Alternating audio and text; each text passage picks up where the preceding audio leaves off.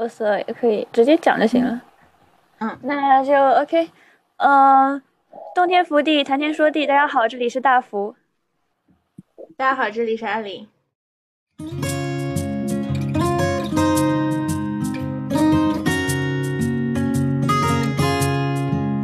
呃，对我家猫，它的性格是什么？它就是它有点贱，就是这只猫就它贱，不止对狗贱，它还对我很贱。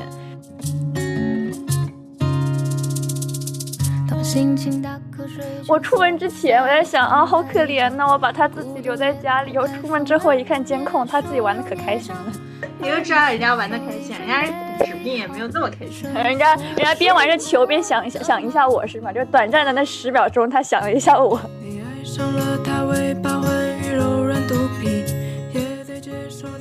你害怕了，他也就会变得比较机警，然后你放松，他也是一个放松的状态。就是他会感受到你身体里散发出来这种不同的这种能量吧。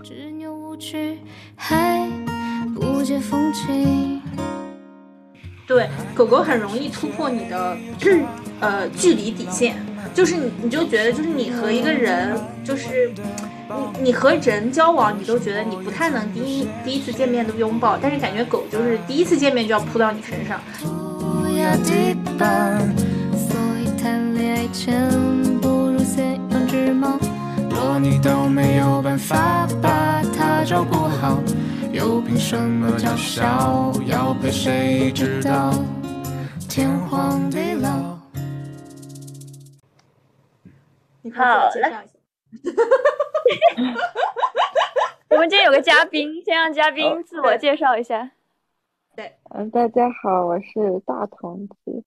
就是最近我们邀请那个大童子来讲这个，主要是因为就是我是养猫嘛，然后我们想讲一下养猫这件事情。我又想想说，嗯，那是不是应该就是找一个我们的对标，也要讲一讲那个什么养狗这件事情。然后大童子现在也是在养狗嘛，所以就是，而且我们都是留学生，我觉得对于留学生养宠物这件事情，好像也是一个比较有话题的东西嘛，因为大家都。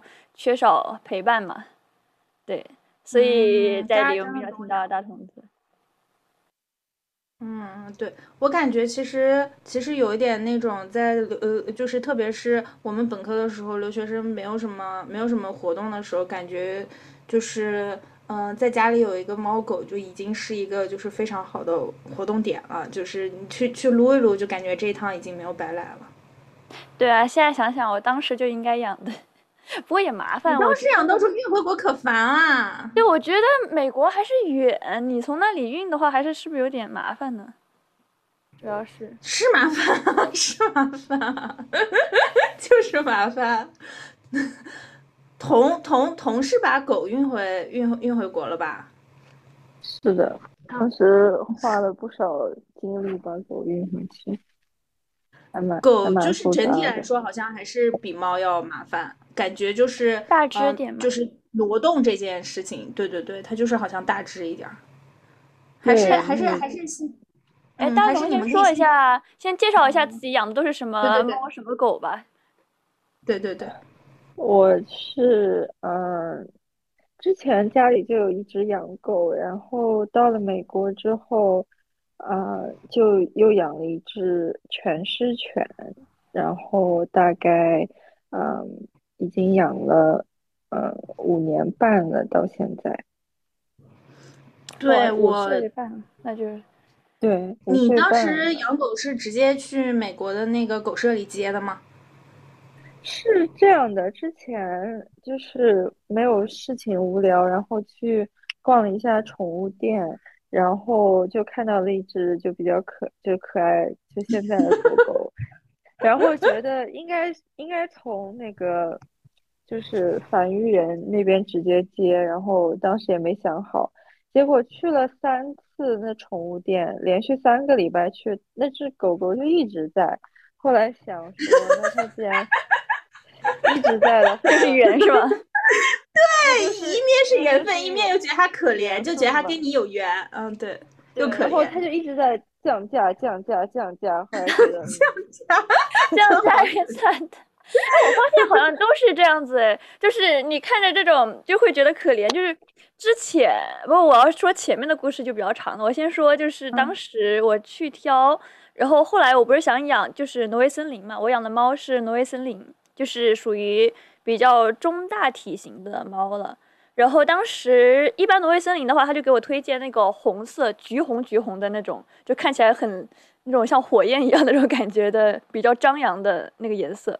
然后当时他他这只橘红的，跟我现在养的这只那种，它算是什么颜色呢？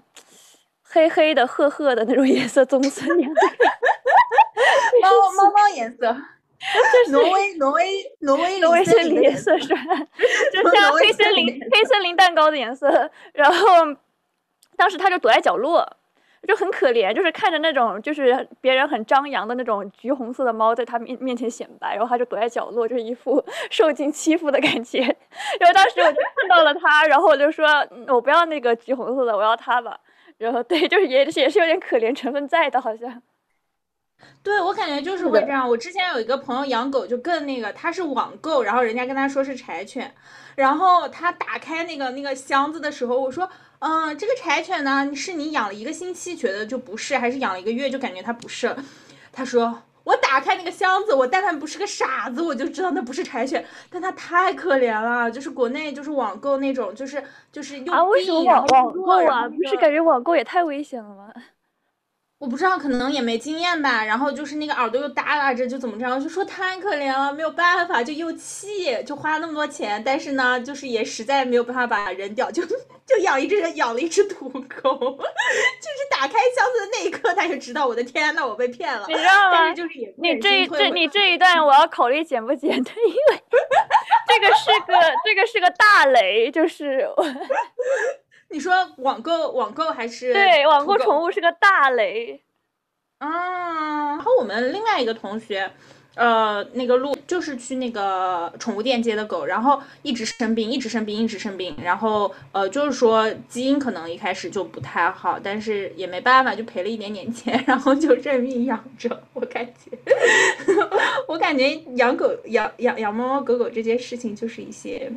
就是一些，就是他他他就是像养孩子的养孩子一样嘛，你你你有时候也不太能真的给给塞回肚子里，你就就养塞回肚子。但童的狗还挺好的啊，童的狗就是被他养的，真的还就是我我还挺喜欢的。就是我我我跟同后来呃就住在一个小区的时候，就是他们家狗都会出来营业，就是去他那儿或者去我们另外一个朋友那儿，就也住得很近，他们家狗都会出来营业。当然，他们家的狗也干过一些 很神奇的事情，后面再说。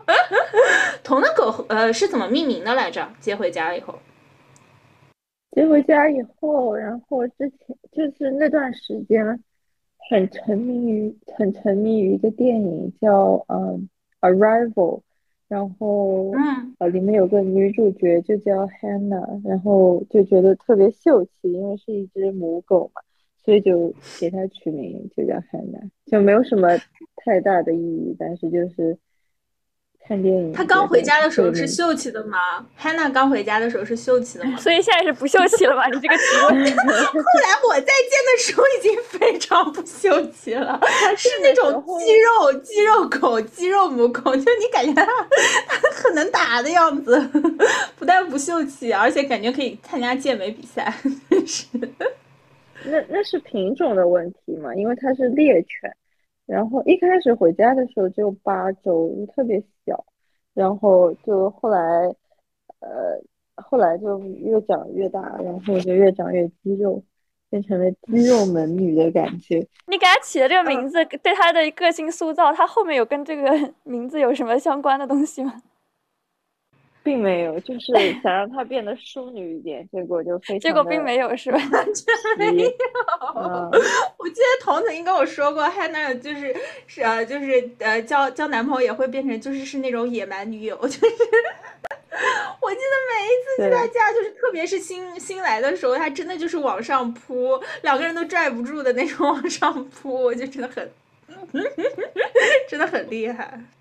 哎，是体型比较大的狗吗？是啥？等一下，刚刚我因为我没有听清它到底是啥。它是呃，它是全狮犬，就是 boxer，然后它现在是呃四十磅左右，四十四十磅，对，四十一。算是狗的体型里面比较。它是属于中型犬，不是特别大，可能跟你看的那种比较大的呃边牧差不多大吧。啊，对对对，就我我觉得边牧感觉有概念，嗯，真的很有劲儿，就是那种就是身上很有劲儿，踹你一脚你就不行是吧？而且真的很，就是我记得我当时真的很，反正也很活跃。我记得我当时好像是。忘了为什么，就是有一个小玩偶，然后就说你拿去给狗玩吧。然后那个狗哇，就是我感觉十分钟给你一堆破棉絮。我的老他们有拍，他们有拍那个就是小玩偶拿给狗的那呃拿给 Hannah 的样子嘛。然后就是十分钟给你一堆破棉絮，什么都没有了。是是是是真的狗，是真的狗，是真的很厉害。他们就是养的真的很好。福说一下自己的猫猫猫的那个接回来的事吧。对，刚才没说，我就很神奇。哎，向彤应该是因为之前家里有养狗，所以就是有这个想法之类。但是我当时是，我当时为什么？我一开始，因为我一开始就比较喜欢，但我一开始没有说我是狗派或者猫派的。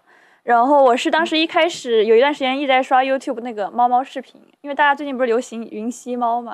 然后不知道为什么有有一段时间我的 YouTube 一直在给我推荐那种。猫猫挑战不是有那种放地上放一堆那个杯子，然后看猫能不能跨过去，然后那样子挑战视频嘛有很多。然后我有段时间一直在看，然后有一天我看着看着就突然特别想养猫，然后我就去搜就是那种韩国的猫舍之类的，就看到就是有一家，呃，因为他就是那家的就是算是老板之一吧，然后也有中国人，我觉得比较好交流啊之类的，就去养了。但是我其实也是经历了波折，因为我一开始本来是想养就是加菲猫或者波斯猫这一类，就看起来很富贵嘛。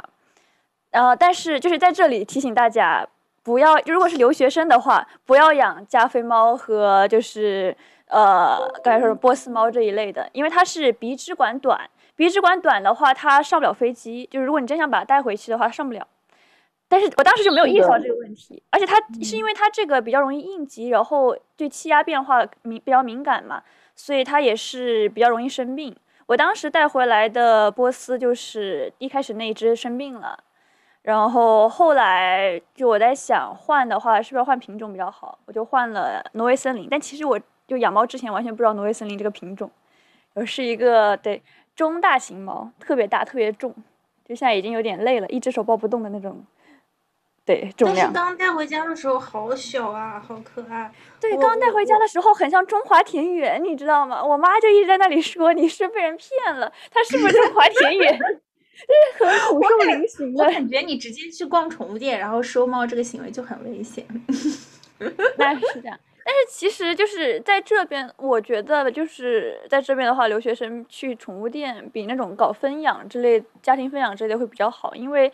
带回去的话，他们宠物店基本上会有那种服务，就是你带回去的一些手续的代办服务啊，就是这种比较多。我觉得人家比较有经验，就是我到时候带回去比较麻烦的话，是不是就是这样咨询比较好？所以我当时去找了那个宠物店，对。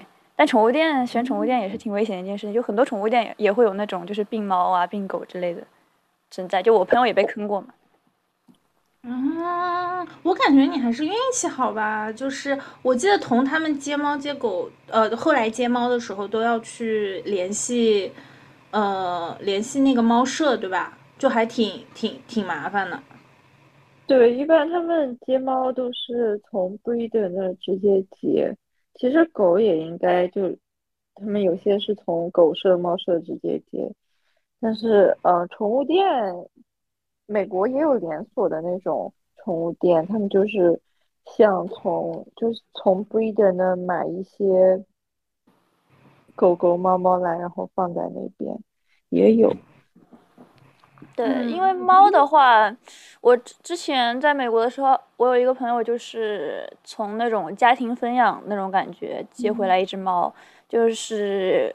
一般来说，大家接回猫，好像作为留学生的话，不太会有说去找医院做检查这样子的想法，因为就是国外的医院也贵嘛。然后他之前就从来没有注意过，就是他家猫有一个很罕见、很罕见的遗传疾病，就是缺少血小血小板这件事情。然后当时就是猫不都要做绝育嘛，他等于是做绝育的时候。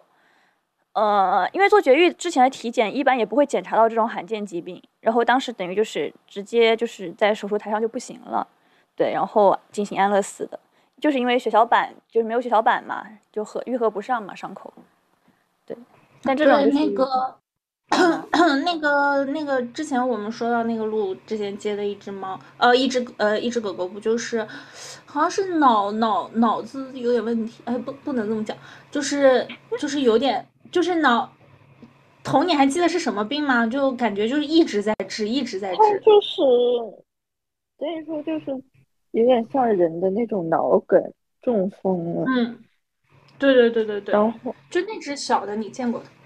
嗯啊，嗯，对对对，就就是也是像基因病一样，就是突然就脑梗。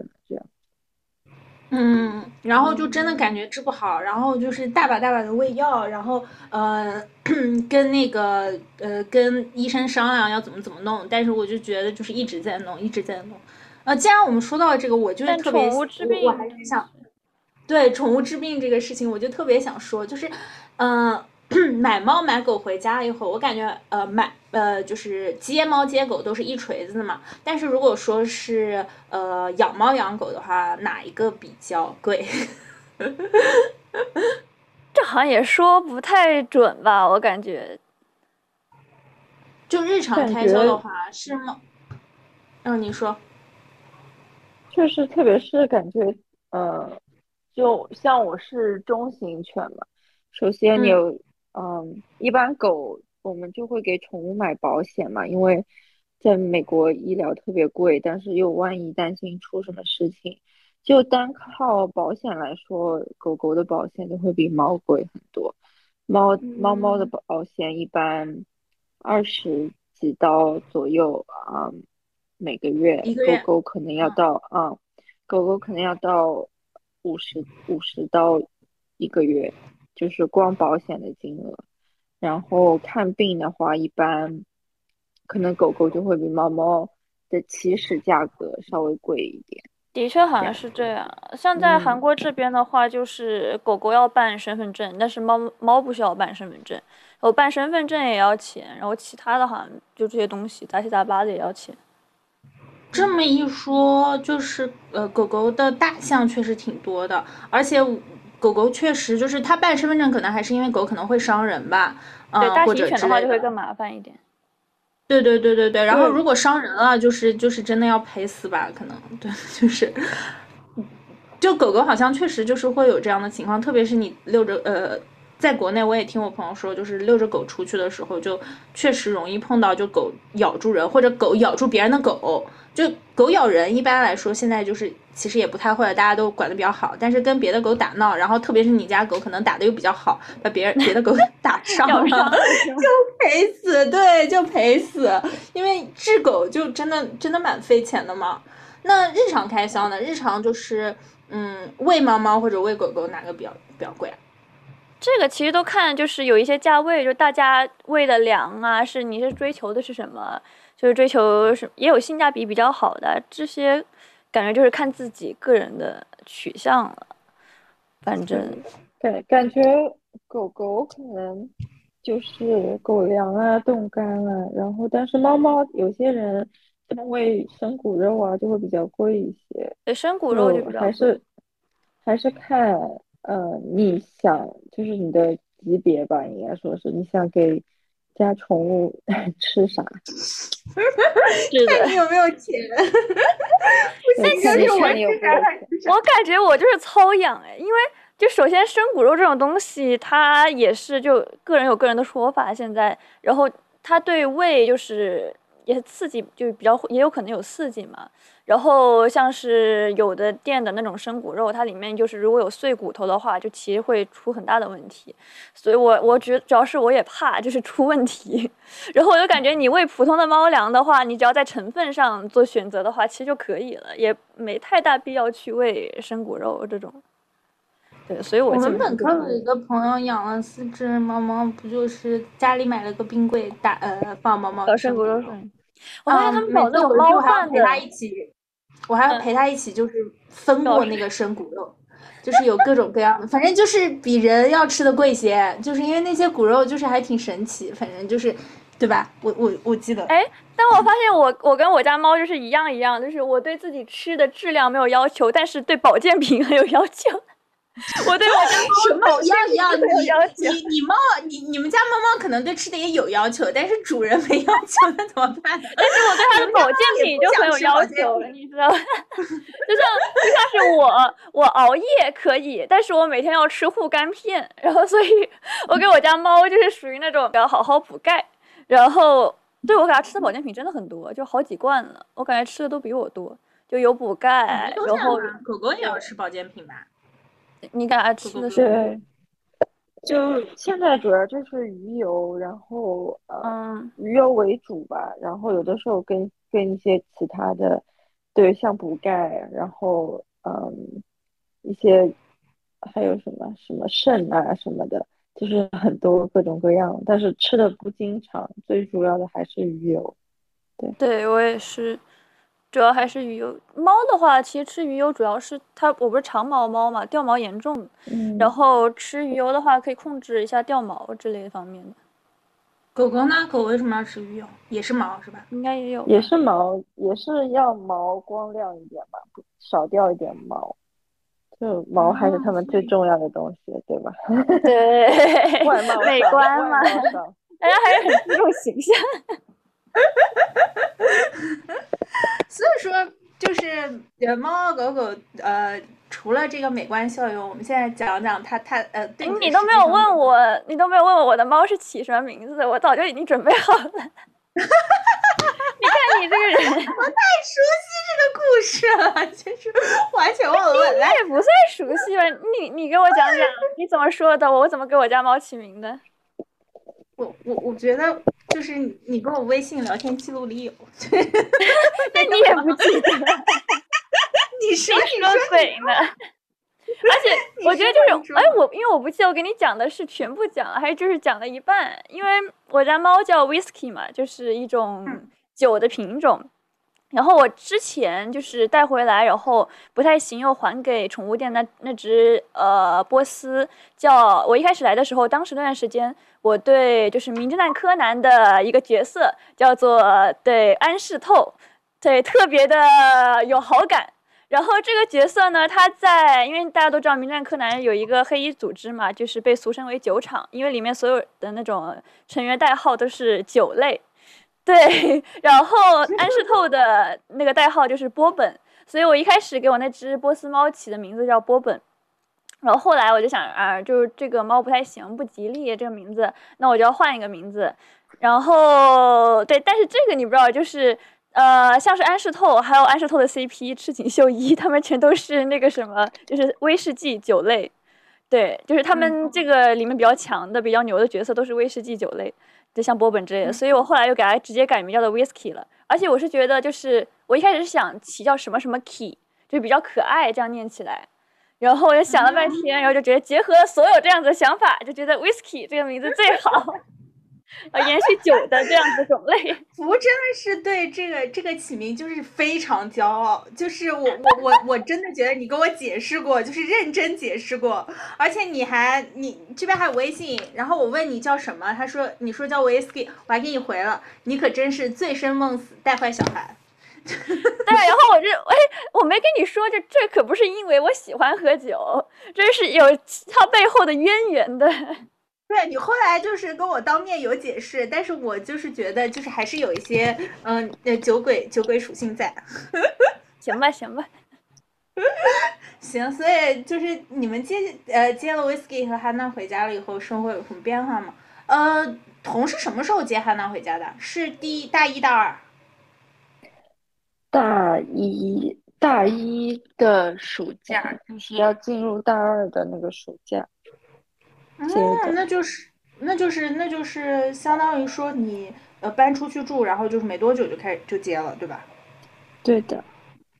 啊，你觉得呃养养养了狗狗以后和人生有什么变化？其实我觉得养狗对就是个人行动线的变化比养猫要更更要求更严格，因为猫猫好好像就不太需要呃就是每天遛猫遛遛遛猫遛狗嘛，但是感觉狗狗就是嗯呃就是哪怕是我们一起吃个饭或者什么，然后嗯狗狗的主人都会想说，哎呀我要去遛一下，哎呀我要给它上厕所什么的，对。对，就自从有了狗狗之后，就感觉呃，除了每天就是很快乐以外，就是 很多事情也需要打点吧。就比如一天，呃，遛呃，可能两到三次狗。小时候小时候可能还要遛的更多，就是它当它还不是特别会嗯憋憋尿的时候，可能要四五次带它出去。每天就比较要比较上心，然后嗯，每天到点了还要喂它吃饭，有的时候在学校里比较忙的时候，可能还要开车回家给它喂好遛好，然后再开回到学校。那的确是，是的，就 是对对，怎么说呢，就会让你比较有责任心吧，也不是一件坏事，就可能可能就像养一个。初级的小孩吧，可能不需要这么多照顾的一个小孩，然后嗯，但是也是一件很快乐的事情，每天可以跟狗狗在一起，吃在一起，睡在一起，也特别欢乐。这样，哎，那你怎么看那个？就是不是有那种自动喂食机嘛？就你会用那种吗？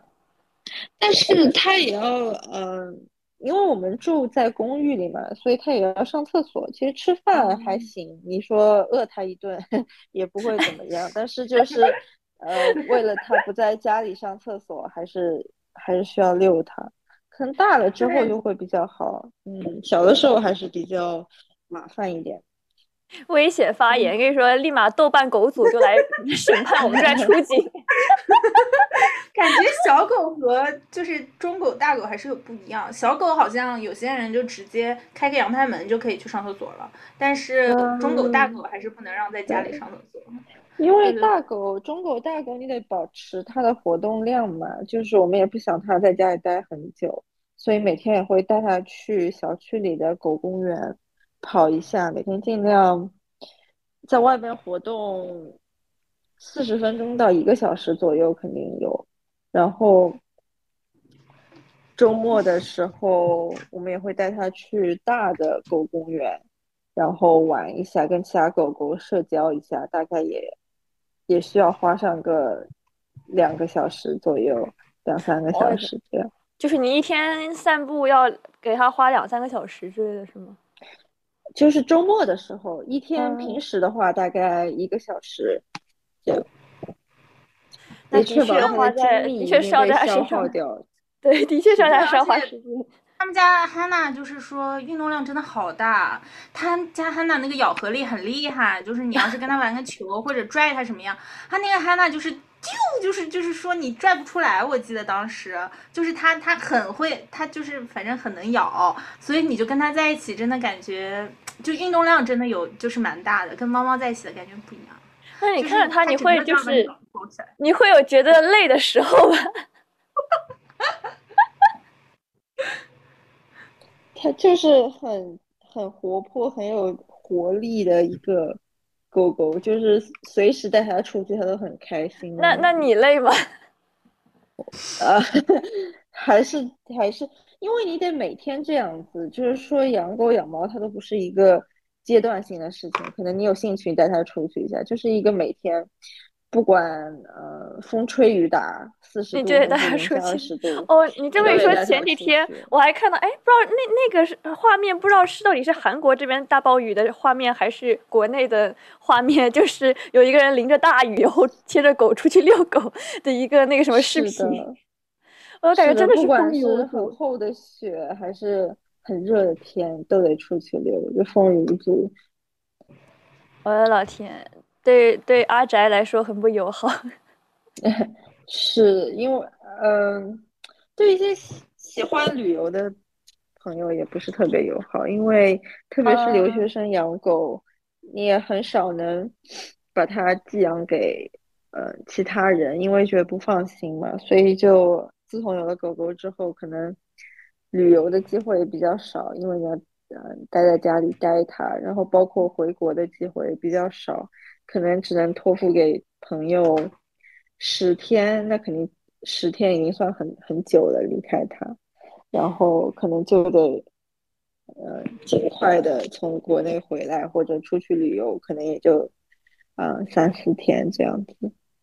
的确，不会离家太久。嗯，对，因为感觉猫的话，基本上就是有的人，我看国内有的人是春节就一一整个春节就是把猫放在就是就是。因为他是回老家嘛，就把猫放在城市里面都没太大的问题。就像我的话，我出去旅游个两天左右，然后我就是直接把猫放家里，然后也都没什么大问题。然后我一般是开开着监控嘛，就是大家有家里有猫，有一个月都可以没问题吗？就是这个房子里都没有人吗？嗯，我就无所谓，是有的，是有一个月，二十多天吧。我看那个人是二十多天，差不多。猫猫的猫猫的粑粑真的不是很多。你给它放两盆，就是你你买多买个脸盆儿是挺多的。你要你要看猫种类，因为我是中大型猫嘛，算是。然后它其实我觉得拉挺多的，但是不臭。就你看吃东西，所以它不臭。狗还是少吧，我觉得狗它拉的真的很多。那的确，那狗的确是多。而且你像童他家是那种算是中型犬，不是小型犬的话，那应该更更大一坨吧。我觉得做铲屎这件事情，就是狗铲屎还是比猫铲屎要辛苦。因为狗的话，就是你跟着它捡，就是刚刚那个什么，你就要捡。猫可以 让它拧 过一下。哇，你这这期不适合吃饭的时候再去听，有味道了。我觉得我就是因为我们当时本科就是我们专业的几个几个同学，就是全都养猫养狗，就一个是嗯。同事养一只狗嘛，然后呃和我们的那个邻居，呃，Tina 是养了四只猫，然后呃还有一个鹿是呃前前后后两三条狗吧，然后我感觉我。就是就只有我没养，然后我感觉我跟他们在一起，就是我没有感受到宠物的快乐的时候，就已经感受到了宠物的痛苦。哎，那你们你们聚在一起，你像不像是那种就是唯一没有孩子的那种单身女性？其他人他们会不会这个讨论自己的猫猫？是的，他们不不是有老公就是有孩子，但是就有时候有老公有孩子，但是我就是就是孤身一人，然后我就是跟他们一起去遛猫遛狗的时候，就是我。还没有感受到猫猫狗狗是多么可爱，我就开始哇，这也太臭了！哇，它还生病。我记得有一次，我记得我就是我记得我有一次收敛一下你的激动，姐，你有点激动了。哦，对，就听不清。啊，我记得我有一次闻过，呃，就是那个缇娜家的，就是猫猫生病的的的。哇，我我真的想说，我这是什么？然后我也就是他们，他们猫猫狗狗都有生病拉拉过粑粑，然后我都就是有幸参与了。我当时就觉得，天呐，我还没有感受到猫狗有多么快乐，我已经感受到猫狗就是，嗯，他们就是好臭。哈哈哈哈哈哎，其实我觉得过了一开始的适应期就都还好，我觉得。因为我是完全，我家以前是没有养过猫，没有养过狗的。我是自己在外留学，然后突然养了猫嘛。然后一开始真的是有个适应期，而且我有鼻炎，就是我也不知道我自己哪来的，就是那种 呃想法，就是我有鼻炎。然后我一开始去养了一只长毛猫。对，一开始的话我是真的很难受，就是我那两天我鼻子就是嗯就不带通的那种感觉。但是我因为养它，我鼻炎治好了。就是神奇吧，一些人体的自愈能力。对，然后对，而且一开始因为你刚养猫，然后你是有一种，就是你在这种一居室里面，你是有另外一个生命存在的，你是有一种就不安那种感觉。你跟它一起睡觉，我还怕我翻身压着它，它那么小一只，当时，所以我一开始前几天是完全睡不好觉，然后又怕它是不是拉肚子，或怕它感冒，怎么就。的确，就那一周吧，或者两周吧。刚开始养的时候，我的整个人的精神面貌就是非常不好。当时，对状态就特别不好。就刚到家的时候，你就会特别的谨慎，就像有一点点小声音，你就会从就熟睡中跳起来，对，就真的是从床上跳起来那种。想拉肚子了，还是吃到不该吃的，还是吐了，怎么样？就一开始的头一个月就会特别的，就是小心，然后特别的谨慎的那种心态。然后出门的时候，你就会觉得他到底在家干嘛？然后看了监控也觉得，嗯，好像好像也没怎么样，但是又特别担心他。对，其实真的是那种，就是我出门之前我在想啊，好可怜呐，我把他自己留在家里。我出门之后一看监控，他自己玩的可开心了。你就知道人家玩的开心，人家指不定也没有那么开心。人家人家边玩着球边想一下想一下我是吗？就短暂的那十秒钟，他想了一下我。所以跟猫猫狗狗在一起有没有什么嗯，就是活动，就是属于那种亲子活动嘛？在美国有有没有什么活动？你们在美国可能最多的就是周末的时候，我们会去跟狗狗一起 hiking 啊，或者去野餐。我们就会带狗狗，就比较亲近大自然，带它去各种呃步道走路，然后嗯，然后或者我们就找找找一片大草坪，然后带一点吃的，就让就跟狗一起。在就比如说河边，就待一个下午这样子，就会比较亲近大自然吧。自从有了狗狗之后，也就不宅在家里了，或者一直去逛街什么的，就会有比较多的运动。所以，所有的狗是真的都会都会都会游泳吗？嗯，有有水性狗和不太喜欢水的狗，像。拉布拉多、金毛，他们都特别喜欢游泳，但是可能像我们家的那种猎犬，我们家也是短鼻狗嘛，在这里建议大家不要买短鼻狗，真的。为什么？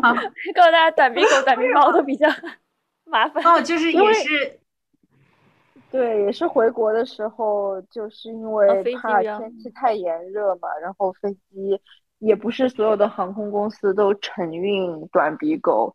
当时就是比较麻烦，回国的时候。哎，那它会容易感冒吗？就是，那倒不会，就是怕他中暑，就是非常小心，就在家拿空调供着他，这几是不在家。对，的确就是，对。狗狗脆弱到这种程度吗？就短鼻狗，就是夏天还必须要开空调，因为我记得我们那边夏天就是不不不热，就是跟国内的夏天没法比的不热，我记得。但是像就是像法斗一样，就特别容易中暑，然后一旦中暑就可能就救不回来了，所以就特别小心。呃，就是关于热这一点嘛，毕竟它的呼吸系统比较脆弱，然后包括现在狗狗在国内也是。二十四小时空调供着，那没有办法，国内真的太热了，是人是狗都挨不住，啥都挨不住，我感觉。狗，而且狗狗还有毛吧，可能就是有有毛，可能更容易中暑。猫呢？猫猫需要，现在韩国热不热？猫猫需要一直开着空调。这几天还好，但猫它就是真的会很很会找那种阴凉的地方，就是它知道哪个角落凉快，它就把肚皮贴在那里。就嗯，我觉得像 Whisky 这种长毛猫，它好像也没有说感觉自己很热那种感觉，而且它就是不太是它不太，因为它不是就是短鼻类的嘛，它就不太容易就是对那种空气不那么敏感。就没有太大问题，而且我真的觉得 Whisky 就好好壮一只猫，就是不知道为什么它就是除了一开始带回家那一次感冒了感冒一次之后，它之后再也没生过病。而且主要是不过也是我运气好，因为我感觉它就是性格也很神奇，因为我感觉它有点就是非典型性猫，它比较像一只狗，因为呃因为大家不是有一个争议很大的。话题嘛，就是猫到底有没有社会化这一说，就它能不能出去散步。但是像 Whisky 它作为就挪威森林的话，其实跟呃叫什么来着 b o 其实都是可以出去散步的类型。但是要看你社就是怎么社会化了。那我感觉它好像就也不怕人，然后也不怕狗，因为我朋友他们经常进来。他都是那种出去迎接，然后还闻一闻他们的那种感觉，就是就是跟猫不太一样，不是很多猫都是看到陌生人来先穿沙发底下嘛那样子，但它就是先过去闻一闻，看看你是谁，那种感觉。嗯，对，所以我有带它出去，像是汉江边上，就是野野餐之类的，也会带它出去。哦，是挎在挎在挎在那个小包包里出去，然后出去是可以把它放开吗？还是就是还是让它在包包里待对，着？把它放开，我是拴着绳子，然后把就是那个叫什么来着，包的拉链给拉开，看它自己想不想走。但是我觉得那次就很搞笑，因为那个时候就是天气特别好的时候，就有很多人在汉江野餐。然后那一天就是，当时对面那一桌的小姐姐吃的可能是炸鸡，特香吧。然后他就把绳子挣脱了，就是那种正使命使劲挣脱，然后去到对面的那个小姐姐的身上，然后在那里 闻那个炸鸡，就很尴尬，你知道吗？猫猫狗呃，猫猫和狗狗有没有那个最爱吃的食物排行榜？有这种东西吗？怎么猫猫也爱吃炸鸡呢？要看，哎但是他不喜欢吃鸡肉哎，我觉得他就是闻着香，他特别喜欢吃闻那种就是像是饼干呐、之类的很香的那种东西，呃味味精加了多的东西，然后他都会 凑过去闻。味精加的东西，就还是这炸的香的。那如果是嗯吃那个你在家里吃麻辣香锅或者吃那个嗯烤红薯，它它它有没有那种就是跟别人呃跟人不一样的味觉？就是比如说人觉得他吃臭臭豆腐可吗？不粉可吗？人人臭豆腐也不行。那这里有个很搞笑的故事，就是我有一次吃臭豆腐，大半大半夜点，然后他跳到桌子上来闻了一闻，就是你吃什么东西呢？你吃那么开心？他闻了一闻之后，开始对开始进行埋屎的动作。你知道猫是会埋屎的吧？它那个动作，它闻了之后对那我那一盆臭豆腐进行了埋屎的动作，就在边上，把我给无语住。还好吗？臭豆腐没有多臭，跟螺蛳粉还是不一样的。那就是他认为那是屎，就他那个动作就是他认为那个是屎。狗狗就不一样了。我记得我唯一一次看童真的发火，就是因为汉娜在吃另外一个猫猫的 爸爸。哎，是吃自己的还是另外一个猫猫的？因为我记得就是童对汉娜一直很有耐心，但是有一次我我在听娜家做客，然后 听娜的猫猫来了时，好像是汉娜就上去 童自己说。就因为我们邻居就养猫，它是它是喂生骨肉的，所以感觉猫猫的屎可能没有消化完还是怎么样。狗狗狗一去他们家就开始就就特别喜欢去猫砂盆里掏掏，然后吃吃，就很无奈。也给它喂饱了，也给它玩够了，但它就特别特别钟爱那个猫猫的屎，然后也 也很无奈，哎但就只真能把它的有拴着。就是我听有人说那种，就是 家里养一猫一狗的，就是猫吃完猫粮拉屎，然后狗吃，我平时都没有看到童那么生气，我觉得童平时都还挺。就 peace and love 就是一个情绪稳定的人，但是我看当时看到那个童，就是在那边，就是刚热乎的那个汉娜就凑上去，然后童的只能，就是说我都亲你，你怎么能这么做？我对你那么亲热，我还和你一起睡觉，你怎么能这么做？是一个男男，就是特别特别那个什么的场景。I might mess around and get my college degree. I bet my old man will be so proud of me. But sorry, Pop, you'll just have to wait. oh.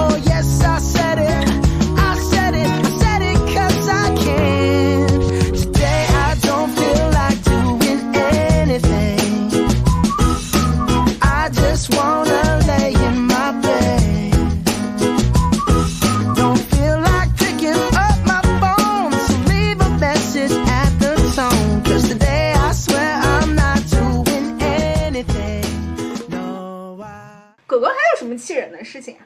除了这种，拆家，小时候拆家，拆什么都拆，拆拆沙发，把沙发掏一个洞，然后自己坐在里面，就我真的给给自己挖一个坑，把那一个坑里的那呃海绵全部掏出来，然后自己每天坐在那个坑里也不知道干什么，然后拆枕头，一个枕头卧室里的枕头，整个那鹅毛都飞起来，整个卧室都是白的。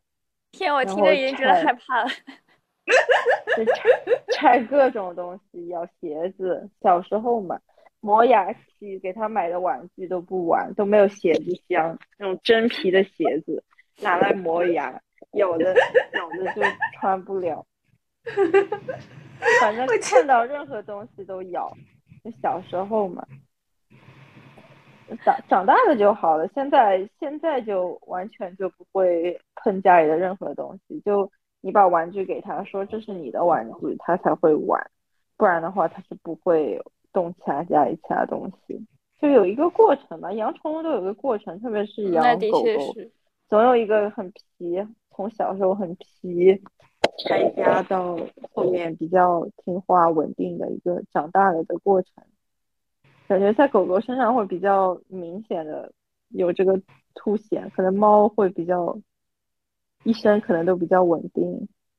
对，相对来说，你要这这么一对比的话，倒的确是我一开始还是有，就是它也有那种扒沙发，然后拆那个卷纸的那种那种时候。就我最头疼的就是我有一天我一天就是睡午觉醒来，就看到满地的纸，那种那种开心，就是以为下雪了，当时。所以其实就是他们拆东西，也就是看心情，也不是每次都拆，你也不是真的就是用藏起来，他就是不开心了或者开心了拆一下，这种感觉吗？主要是你就习惯了，反正我我我精力没有消耗光的时候，它就会它就会去拆。如果你把它溜得很累了，然后你可能出门，它又在家里睡觉，它就不会不会拆家。但是如果你今天急着急出门，然后就让它上完厕所就回家了，它就会开始感觉有点报复性的就把你的东西给咬了，这样。猫的确也是。有警告猫你要跟它 玩嘛，然后，然后要不然的话，它晚上就直接蹦你肚子上。它就是因为猫是会晚上跑酷，它是夜行性动物嘛，它晚上会到处乱窜，然后就可能直接窜你身上，就直接把你踩醒那种都有。但是我睡得比较像这个猪，我就有我朋友当时在我家住，然后大晚上半夜的，然后它跳到我朋友的肚子上，把我朋友给跳醒了。你现在你现在睡眠这么好了，可以啊，大福。锻炼出来了，锻炼出来，现在它在我身上跑，我都不会醒。啊，猫猫和猫猫一般就是和你睡觉睡在哪里啊？如果它要和你睡觉，它小时候比较黏我，它小时候哦一一开始是有这样的说法，就是猫如果睡在你脚边的话，它是还没有那么亲近你；如果他睡在你头的方向的话，就代表他把自己当主子了。就是那个时候开始，我跟他的关系的质变也是从有一天我发现他在我头上睡觉，然后就他小的时候比较小的时候还喜欢在我脖子上睡觉，就真我是会被热醒的那种状态。但是他现在如果真的再在我脖子上睡觉的话，我不是被热醒，我是直接窒息。还好他现在已经不喜欢，就是在床上跟我一起睡了。就是孩子大了，他现在就比较喜欢自己睡。狗狗呢？狗狗就是一般和主人睡觉是什么体位？狗狗一般，呃，像我是从小让它睡在床上的嘛，它一般就睡在，它很喜欢睡在两个腿中间，然后它现在大了，它很很重，它就它就它它嗯，一般就是睡在你旁边而已，也不会怎么样动，可能一晚上你睡一晚上，它也就睡一晚上，可能中途就起床喝个水。就还是比较乖的，睡在床那猫猫和狗狗要盖被子吗？还是不用？不用，呃，猫是在被子上面还是被子下面？猫是在被子上面。就我们家看的它是短毛狗嘛，然后冬天，呃，我们当时住的地方比较冷，然后我们开暖气也没有开很很热，它就特别喜欢，从小就特别喜欢钻被子，你一掀被子，它就呲溜就钻进去了。然后现到现在都是有这个习惯，一到冬天就喜欢钻被子。你不给它掀，它就自己使劲往里钻，然后在被子里睡觉，我觉得特别暖和。那我感觉无论什么都是它让我热死，就是它真的很热，它那个毛。但是它，但是它就是钻到被子里，它能把脑袋露出来吗？它不会有什么窒息的？它会露一个，它会露脑袋，或者它就露一个鼻子尖儿出来的。狗不是智障，被子缝。对啊，它不傻，它只是。你以为它就把自己憋死是吗？我那个有一点担心了，主要是这一趴我完全没有参与过，就是跟狗和猫。哎，但的确是，就是 就是你在床上睡，你会就是以为就一开始我养猫之前，我就会觉得我会把它压死，但是猫不是智障，它会躲。猫猫和狗狗有没有真的就是可以起到嗯，就是。保卫你，或者就是说一些，你知道，就是一些实际的功效，就除了让你快乐，让我快乐不就是实际的功效？我说的就一些护卫的功效。但是中型犬这种应该很有安全感吧？其实还挺。对，就它也是护卫犬，它就比较呃，它比特别是。就我带它出门比较晚的时候，或者是周围人比较多的时候，它就会紧紧贴着你。然后我记得有一次，是我带它出门遛狗，然后，嗯，就有一个黑人离得我比较近，然后很大块的那种，然后再走到我对面，然后我就比较害怕吧，可能，然后他就紧紧贴着我，然后，然后当那黑人走近的时候，他就开始就是低嚎。的警告他，然后就是他也是会体，就是狗狗会感觉到你的害怕，然后你害怕了，它也就会变得比较机警，然后你放松，它也是一个放松的状态，就是它会感受到你身体里散发出来这种不同的这种能量吧。哦，那真的还蛮好的。那如果是就是你，比如说有陌生人送个快递之类的，他会崩，他会就是说在旁边看着，或者就是冒冒冒出来吗之类的？他会就是家里可能呃有有陌生人，就是他没有听过的脚步声或者声音到你家门口，可能他就会呃低声的那种。呜，警告几声，然后如果再接近或者人有开始敲门，他就会叫几声，以示警告。但是就是你可以跟他说不要叫了，或者说这是我们的，这是我的朋友，这样子他可能就会比较放松。因为你比较放松，他也会比较放松，因为朋友来家里嘛。但是如果你比较警警，就是警觉，它也会变得比较警觉。就是狗会根据跟着人的情绪，对，它能感闻到你身上那种紧张的味儿，或者是你身上开心的味儿，可以这么说。嗯，那猫猫和狗狗有没有就是一些预知天气的功效？他们会根据天气有一些反应吧。像猫的话，它会下雨的话，它会睡觉睡得更多。那好像人也这样，那好像人也这样，人也这样，人也这样，人也下雨的时候想睡觉。猫猫也没有什么实际的功效？猫猫感觉不太能。猫的话，它其实，嗯，你让它保护人是不太可能。之前不是有那种视频吗？就是测试 测试猫，然后就是家里如果突然来了一个那种戴着绿头鱼套子的那个什么坏人，就是那种不是有人演嘛？然后然后那个什么呃猫的话，它第一个先跑。就是那种，但是但是但是它其实能感受到人的情绪的。就是还有一点就是，不是说猫绝育的时候你要给它演吗？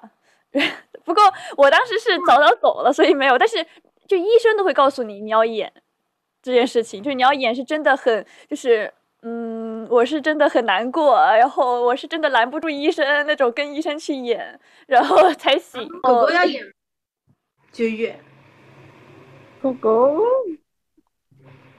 反正当时我们就把它送回去，然后回来就觉得他没恨你吗？他没有，就是狗狗应该晚上麻药退去之后，因为它是母狗嘛，绝育化比较比较大的一个手术，嗯，对，不像公，就是公的它比较方便。然后当时把它接回来，麻药退去，它还是比较疼的。但是第二天就好了。但是因为我是我家的话是公猫嘛，就是也没有太大的那种就是危险，它这个手术其实，但是就是我有一个建议，就是大家如果要做绝育手术，它一般猫的话是六到八个月，最好六个月的时候就做，因为那个时候其实就不是有说法说发情一次之后做比较好嘛，但是发情之前做就是它不知道这个世界上的快乐，所以它不知道这个世界上的痛苦。他真的不知道发生了什么事，知道了，你又知道了，你家猫跟你聊过了是吗？因为他真的不知道这世界上什么发生了什么事儿，就是他解就是麻药一过，他就是跟没事人一样，还是一个快乐的小男孩，但他其实已经不是小男孩了，就是那种感觉。他不是小男孩什么，也是小男孩啊，只是永远不可能变成男人了。还是是一个公公了。那个，所以猫猫其实实际上还是没有什么没有什么实际功效，对于相比狗狗来嗯，说。他会安慰你、治愈你嘛。就是我感觉，反正有一次我挺难过的时候，它是因为我有一次挺难过的时候，然后当时我就在旁边，然后蹲在那里，然后它是会那种就跑过来，就把手搭在你的那种膝盖上，然后凑到你就用那种圆圆的眼睛凑在你跟前，然后看你发生什么了的那样子那样子的表情。而且就是不是也有就是研究表明嘛，就是它的那种呼噜声，猫的呼噜声是真的能治愈你的。反正我觉得有一个很治愈的画面，就是我每天早上醒来，它泰山压顶在我肚子上，然后那个边呼噜，然后边呼噜边拿它的小舌头舔我的下巴，就是，但它它其实它的意思是你你赶快起床，我没有饭吃了。但是当时你睁开眼的时候，你会就觉得它很可爱。嗯，所以所以猫猫感觉就是还是更宅家一些，然后更治愈一些，然后狗狗就 快乐一些，就是就是让你参与一些户外活动的感觉，是吧？狗狗的从这个方面来说，是猫狗的哪个社交属性更强呢？就对于主人来说，那那应该是狗狗狗吧，因为狗狗感觉它自己的社交力就可以比较强。比如说你也养狗狗，我也养狗狗，那我可能经常会带着它来串门，或者我们一起出去到河边或者到狗公园一起去玩。感觉这样子的话，呃，这种机会比较多吧。啊，猫猫没有吗？猫猫自己不交朋友吗？但是我家猫的话，就是它是非非典型性猫嘛，我带它交的都是狗朋友。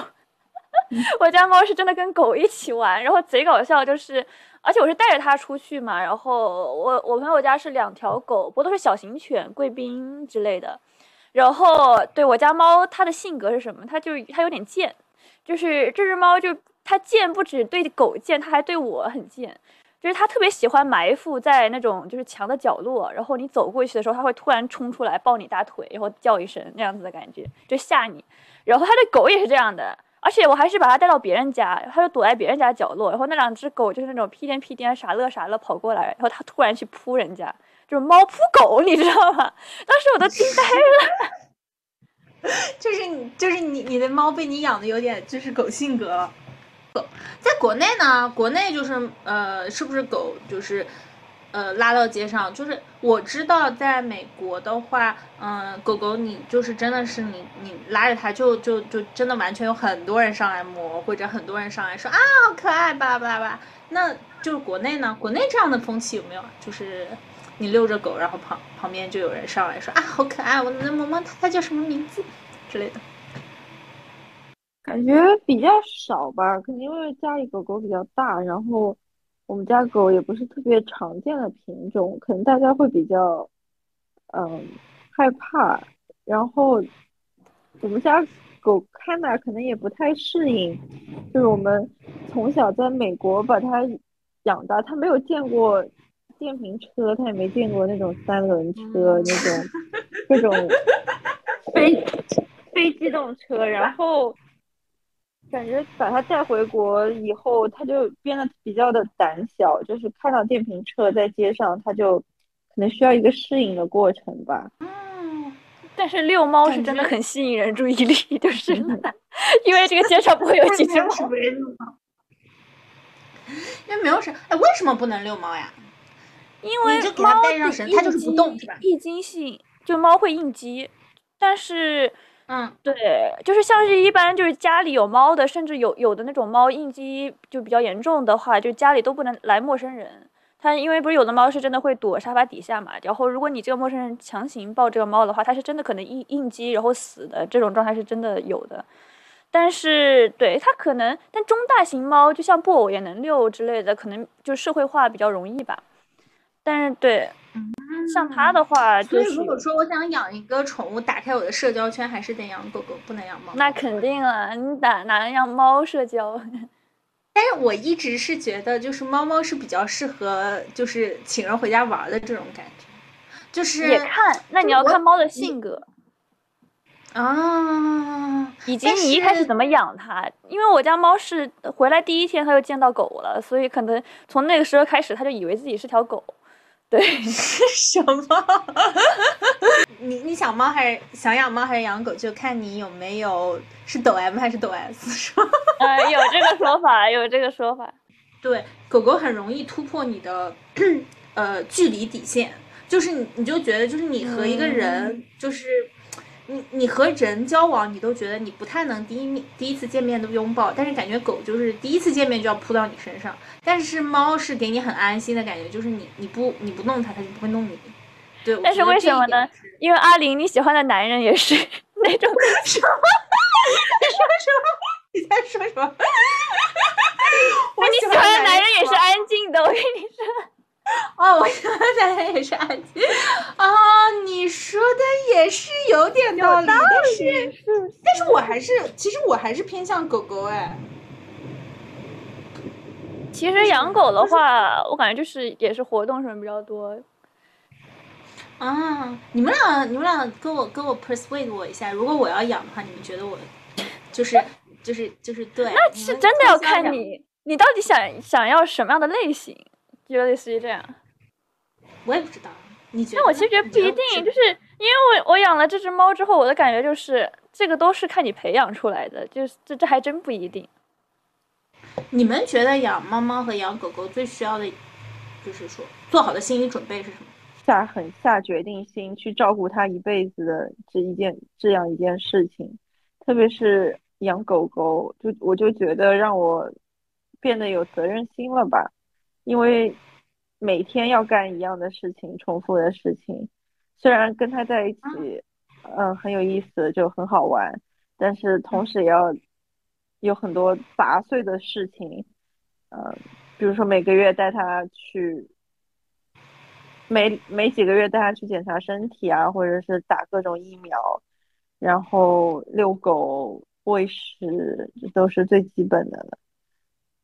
就不是说，如果你是是呃一时的那种冲动，觉得啊很好玩，然后想养一下，呃是不行的。就是这是一件非常我觉得比较持之以恒的事情吧。就你得对它真的像自己孩子负责。对，我其实一直感觉就是我确实没有养，就是因为就是你你们就是一直跟我说这件事情，你跟我说要责任是吗？因为我其实想的时候就是。我觉得我养之前是没有太大的概念，会觉得就是它对我来说会是多么重要之类的。因为我之前也想过啊，就是宠物这些它去世的话，我会不会多么难过？我之前是想象不到的。但是我有一个很大的就是感受是，当时就是猫刚回来来家里，然后它感冒了嘛。然后就是我也是在等于是在国外这种人生地不熟的地方，而且像韩国，它是医院都是五六点就关门了，你根本找不到一个二十四小时开门的宠物医院。然后我当时就拎着那个小猫包，然后在路上，我就整个人是属于那种失魂落魄、快要不行的那种状态，走在路上，我觉得在路上遇到一个人，我都可以哭起来那种感觉。对，然后当时我跟那个找，终于找到一个医院，然后跟那个医生说的时候，我感觉我都是带着哭腔的。然后当时那个医生一直是你没事吧，你没事吧，就那种安慰我的 那种感觉。对他那个时候才会体现，就是体会到自己真的是妈妈一样的感觉了。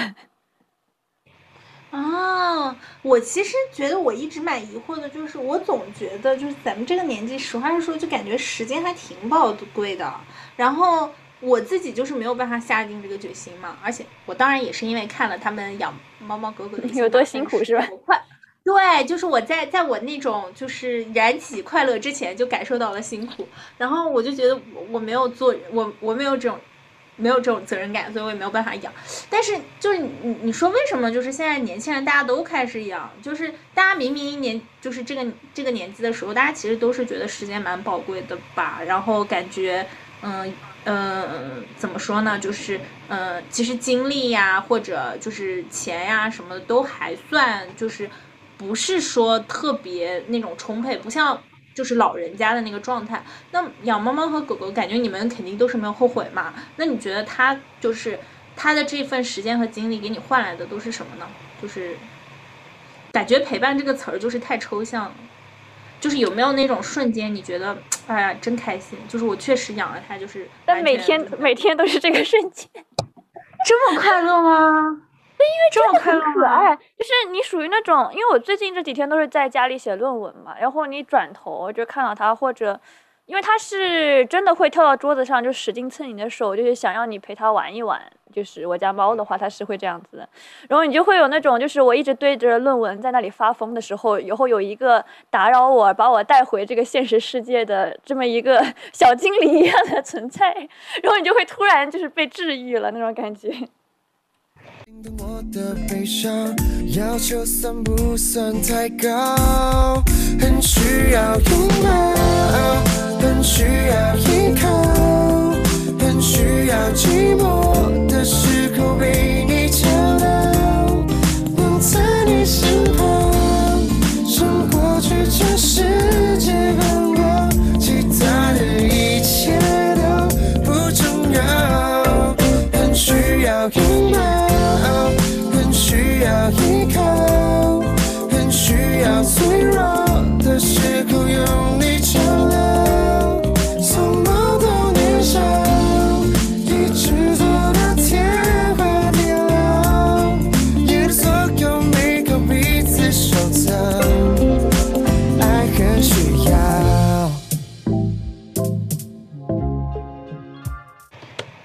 童呢？童觉得就是有没有后悔过，或者就是有没有什么瞬间觉得哇，我真的不会。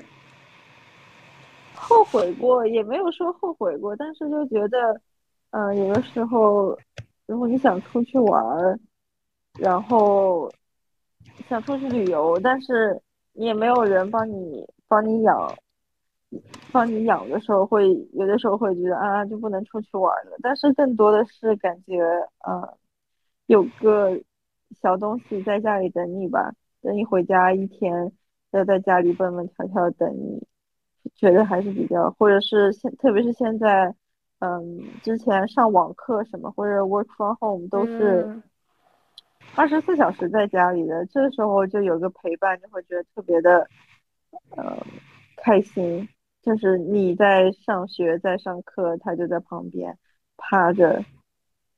但的确是这样，就是你出去外面，然后就是要 social 之类的，但其其实很累啊。无论是你关系怎么样的人，然后你回到家里看到这么一个，就是对你来说就是一心是奉献给你的这样子的一个小宠物，其实是很不一样的。而且就是我觉得猫和狗就是都是有一点，就是它们不会说人话是一件好事情，是因为就是你知道它们，我刚才还想你没有二心，特别。你特别难过的时候，我刚刚还想说，就是，嗯，那个，呃，就就是你你蹲在那，然后他把爪子放在你身上，我想说，就是你有没有那一个瞬间，就希望，哎，他能说开口说两句话，或者就是说，那也不行，最好能变成一个人。我跟你说，说人话了不一定就好了，跟你说。说人话就更烦了，就是出去吧，就是。但是我之前我看到哪里说过一句话，就是就猫好的一点就是它永远不会开口说人话，就是如果它讨厌你，你也不知道，就它永远都是看起来是爱你的那副模样，至少你在心里是这么认为的。啊，好的，感觉就是你们养猫猫养狗狗真的都没有后悔过，而且我。就是据我所知，身边的留学生养猫猫养狗狗都是就是花很大精力，然后也没有后悔过。呃，我我好像有一个亲戚，他是在英国养一只，我我不知道是不是因为是短短鼻狗，他甚至要跟着猫猫一起坐坐船回国，就是因为因为可能飞机呃飞机没有办法没有办法运，所以我呃感觉就是大家还是更多的都都没有后悔的。是真的把自己当成就是把把那个猫猫狗狗当成自己的就是孩子啊家人那样子的感觉了。所以大福这个问题就是想问你，就是 你养完猫猫了以后，真的觉得自己就是有资格养孩子了吗？那不一定，养孩子麻烦，你给他找幼儿园、找小学，你还要去教育他。我养猫，我都不教育我家猫，就是我是真的不会让他学习什么握手之类的，我真的就是放养。但你这孩好像孩子需要花更多的精力，而且你对孩子就是有这样子精力上的什么教育上面的付出了，你就会希望得到回报。但是你对猫是没有那样子的，就是期待的，我感觉是。猫猫不也有付出吗？有付出都希望有回报的吧？它只要哇，猫你就是猫你就是他给你一点点回报，他把手搭你那个肩膀上，你就可以哭了。你 你就是那种多大的哇，多大的礼物啊！这是猫爪是多大的礼物？啊 养养猫和养狗也不仅仅你自己原来是怎么样，就是你也是慢慢被训训练成抖 M 和抖 S 的快乐，是吧？那可能也有吧。嗯，好，嗯、感觉还还有没有什么故事分享？我想再分享一个我家猫很社牛的故事，因为我也觉得很好笑，可能大家也不好笑来了。来 来来，因为就是我家猫当时是呃去了一个，就我学姐家，她家的猫是四五岁了，是嗯暹罗，然后是个就是母猫，就是算像是一个大姐姐那样子感觉，优雅的大姐姐，真的好优雅，就蓝色的眼睛。然后我家猫比它大了一圈，就像是那种很憨的，就是小伙子那种感觉。然后结果就是我真的没有见过那么社牛的猫，因为一般猫它是有领地意识的嘛，它去别人家就有猫的家，人家的那个猫粮就更不会说用人家猫砂盆了。哇，它一去，它直接就是去吃人家猫粮，而且最过分的是，它用人家猫砂盆，就是是那那只暹罗就是气的呀，就是立马就要过来打我家猫那种。因为你知道吧，就是就是猫砂盆对于猫来说是多私密的东西啊，就是那种感觉。然后它第一次去人家家不到一个小时，然后它就去人家的那个猫砂盆里上厕所。那反正我看那个暹罗都快要疯了，我就我就很尴尬，你知道吗？就让我很尴尬。因为所以想象到狗狗你们，你你们家猫猫和和别的猫猫打过架吗？它不打猫，它对猫就属于那种屁颠屁颠跟在人家后面，特别是那个暹罗大姐姐，她就是屁颠屁颠跟在人家后面，像舔狗一样。就是但是人家暹罗理都不理人家，但是它跟狗就属于它是真打狗，它是真上手那种感觉。哦，那，但是也是有物种界限了，可能。啊，汉娜汉娜跟人打过架吗？你有围观过汉娜跟人打架吗？打，有的时候在狗公园玩着急了也打，就狗狗之前狗狗之间就打闹还挺正常，或者汉娜有的时候是，就是汉娜玩的会比较激烈一点，然后很多狗狗都觉得比较害怕，就是它玩的它喜欢把人压在，把狗压在它身下，然后就感觉要做老大，然后有些狗特别害怕，然后就打起来了也有。都有，就嗯，感觉也不是什么大事，就及时嗯制止制止就好了，对，及时分啊开就好。汉娜还有没有什么让你印象比较深刻的故事？印象比较深刻的故事，其实也就是，就也不就是我们就是之前要把他从美国运回国吧，然后他一回国就到了国内，他就水土不服了，然后就生病了。那段时间确实是挺挺挺难过的，就是他回国了之后就得了胰腺炎，然后就拉肚子，有的时候还呃便血，就特别的呃可怜，然后带他去打针吃药，连续打针吃药才治好了。就是当时可能也没想过啊带狗回国还会有这种水土不服的事情发生，就觉得啊我们人换个环境可能也就很快的适应了，感觉狗狗。没心没肺的也能很快适应，结果发现并不是的，就是他们还是一个挺弱小、娇弱、敏感的这样子的一个嗯，一个一个东西吧。对，嗯，主要是你们汉娜平时也看着太健康了，就是看着很真的很有活力。对啊，就是我们以为他都很健康，就是他能，而且我们也给他订了最好的那种航班，最好的待遇，我们以为就是不会有什么事情，然后路上还挺顺利，但是到换了一个新环境之后，呃，就总是人觉得嘛啊，那还是跟我待在一起，那应该不会怎么样，结果他的就是身体因为环境还是发生一些变化。哎，当时是跟跟你一趟就是飞机的机舱还是什么？就是呃，是当时因为它是短鼻狗，后来我们是呃走的汉莎航空有一个专门的宠物机，就它只运宠物，然后我们把它呃，就那整个飞机它没有客舱，它整个都是宠物仓，然后把它带回去的，就是他自我也在考虑这个，就是宠物仓，我之前看过的对，因为就是现在就是比较麻烦，就是疫情还有航订航班这些个问题。如果要订到能跟自己跟机的话，我感觉就要提前四五个月订，这样子。对，感觉猫猫比较多，还是呃随机，就是跟人猫包在旁边，然后狗狗因为尺寸嘛还是比较大，然后没有办法，当时就是，而且我们还提前了，因为它是短鼻子嘛，就是呃六月份之后就不给运了，因为太热了，然后要到啊十一月份才继续可以运，然后当时就很着急走的，就订了航班，就赶紧把它运回去，这样。的确是，我觉得现在就是运猫这件事情，也是我就是毕业要考虑的最大的问题。嗯，感觉还是可能会有一些坑。我也是听到，嗯、运猫猫狗狗回去的话，如果不注意就会踩坑。但你，但你，但你成功运回国了，感觉都可以出个教程，出个攻略。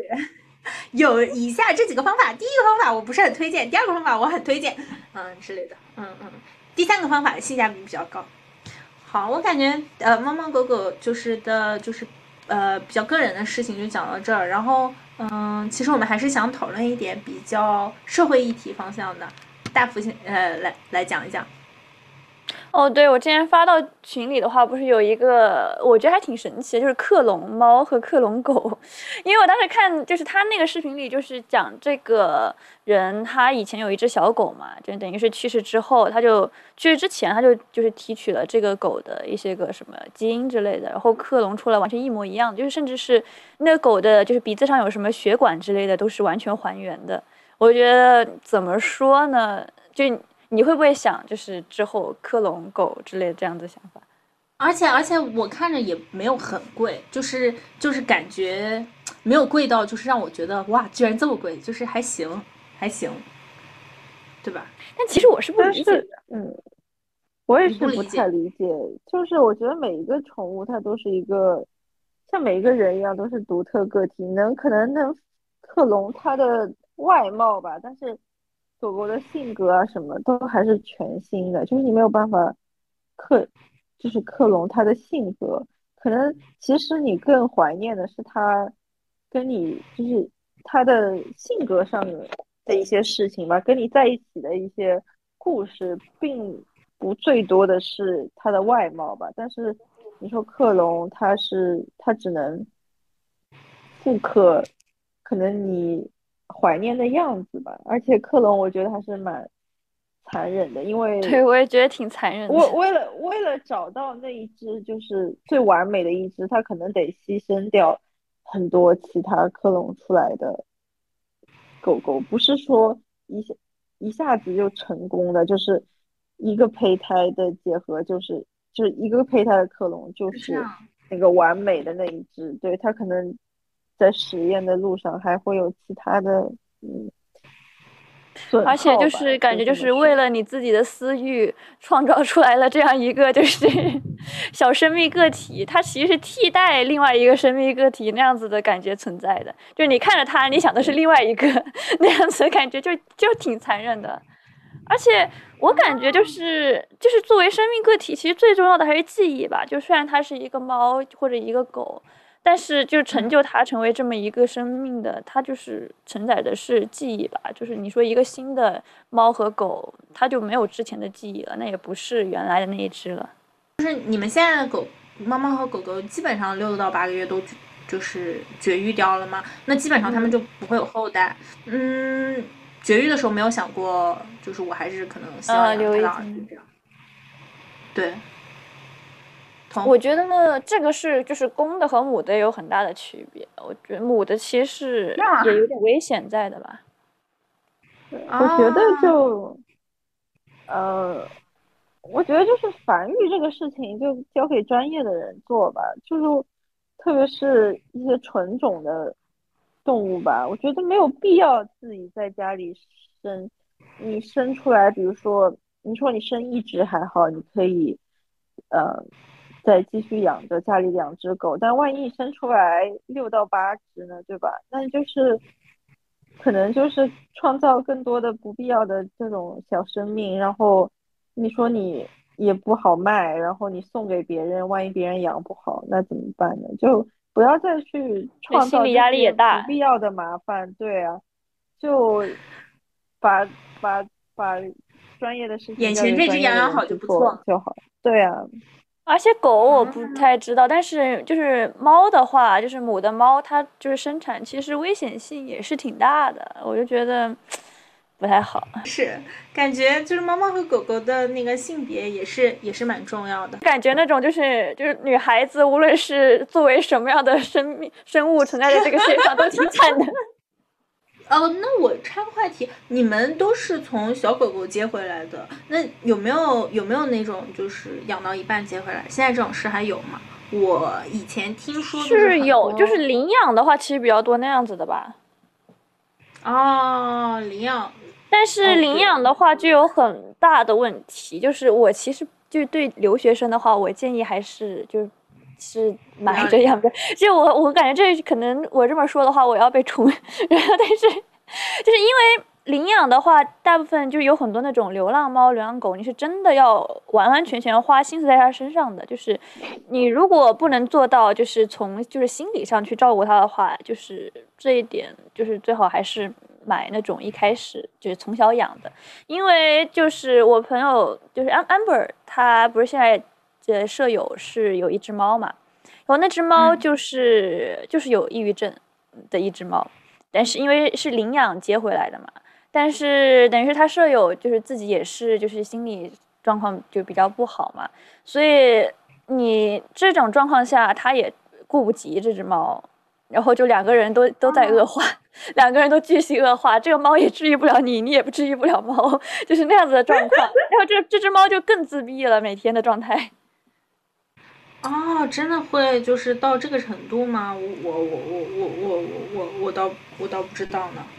同身边有人那个领养吗？或者说是？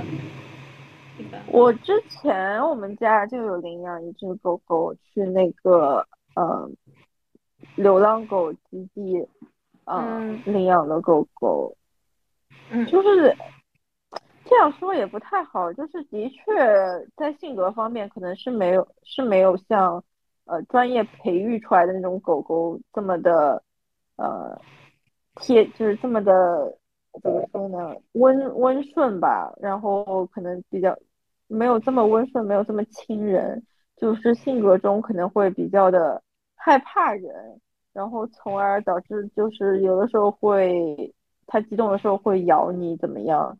就是还是要比较有耐心的去，嗯，去照顾它吧。对，而且我觉就是得，对，像在家里的话，这样就比较好。但是留学生你自己你也不安定。你真的很喜欢这条狗狗，愿意下决心去改变它吧，或者说真的愿意下决心去接它，或者真的运气很好接到一条运气很好的这种流浪狗的话，我觉得也是，就是不太建议留学生去对，领养。救助。因嗯为猫的话，更大一个问题是，就是它容易应应激嘛。因为像狗的话，不太会有那种应激的问题，但是流流浪猫的话就更容易应激了，因为在就是在外受到的就是打击之类的也比较大嘛。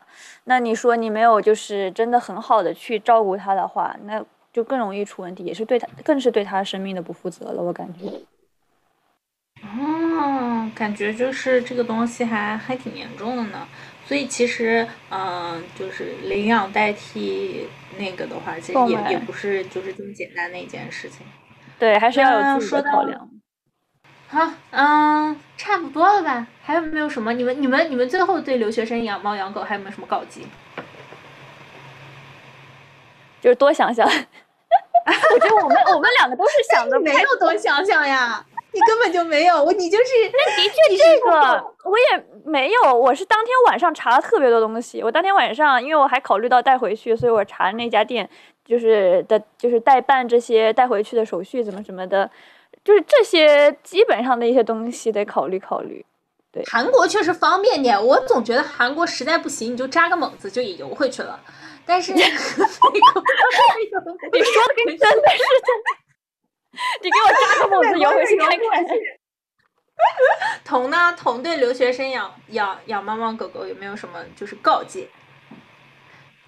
告诫就是你得对它负责到底吧，你得想想清楚，你对它负责到底了，你才去养它，因为会有很多意想不到的时候，比如说你真的很想出去玩儿，但是你又不能出去玩儿，或者说你要把它，嗯对，你你有一些事紧急的事情吧，但是确实，嗯、回国是一件很难的事情，特别是现在疫情，这个入入海关，宠物入海关就非常难，也是非常消耗金钱的一件事情，就是你得有足够的这个经底气。济条件基础，基本就是万朝上的事，情。你要你要带回去的话，对，对，包括平时的开销，可能每个月也有也要蛮多钱，所以就是得生理、心理、钱包都要有准备。